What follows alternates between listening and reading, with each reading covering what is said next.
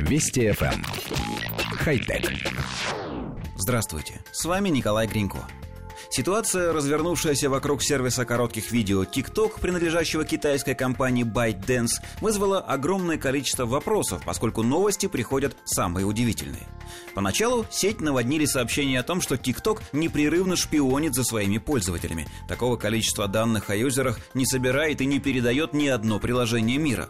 Казалось бы, подобное должно было мгновенно подорвать репутацию ByteDance, и тем удивительнее, что сразу же появилась информация о том, что компания Microsoft собирается купить TikTok. Не успели пользователи выразить удивление, как Дональд Трамп обещал запретить TikTok на территории США, именно из-за подозрительного сбора пользовательских данных.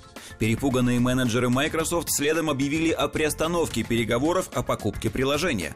Все ожидали, что дальше последует заявление об отказе от сделки, но вместо этого Трамп уточнил, что TikTok будет заблокирован, цитата, «если Microsoft или какая-нибудь другая американская компания не приобретет его». Компания Билла Гейтса вновь заявила о продолжении переговоров с китайцами. Согласно плану, Microsoft будет владеть сервисом TikTok на территории Соединенных Штатов, Канады, Австралии и Новой Зеландии. Возникает резонный вопрос, зачем вообще такой компании, как Microsoft, нужен TikTok?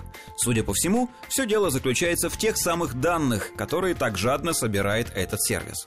Если попытаться обобщить, то рынок пользовательских высоких технологий сегодня строится вокруг владения данными о юзерах.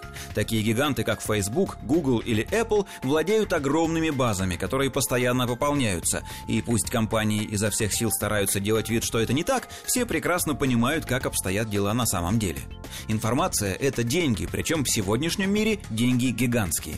В перечисленных выше странах – Америке, Канаде, Австралии и Новой Зеландии – подавляющее большинство молодого населения, то есть активных потребителей товаров и услуг, используют Android, iOS и macOS, то есть продукцию от Google и Apple. Среди приложений лидируют Instagram и Facebook, а теперь еще и китайский TikTok. Как можно заметить, Microsoft в этом списке не фигурирует. Нет, конечно, она не ютится на задворках, ее доля достаточно велика, но данных о самой важной для Microsoft части аудитории у компании явно недостаточно. Может быть, ситуация была бы иной, если бы корпорации удалось сделать популярным свой Windows Phone, но проект, что называется, не взлетел. Теперь, в ситуации острой нехватки пользовательских данных, Microsoft делает ход конем, покупает шпионящий TikTok и обещает Трампу перенести данные американских пользователей на территорию США, а также во все глаза следить, чтобы они никуда не утекли, и, разумеется, зашифровать их так, чтобы даже программисты Microsoft не смогли ими воспользоваться. Конечно, мы можем верить и в этот альтруизм, и в то, что Билл Гейтс заботится исключительно о безопасности пользователей, хотя... Вести FM. Эм. Хай-тек.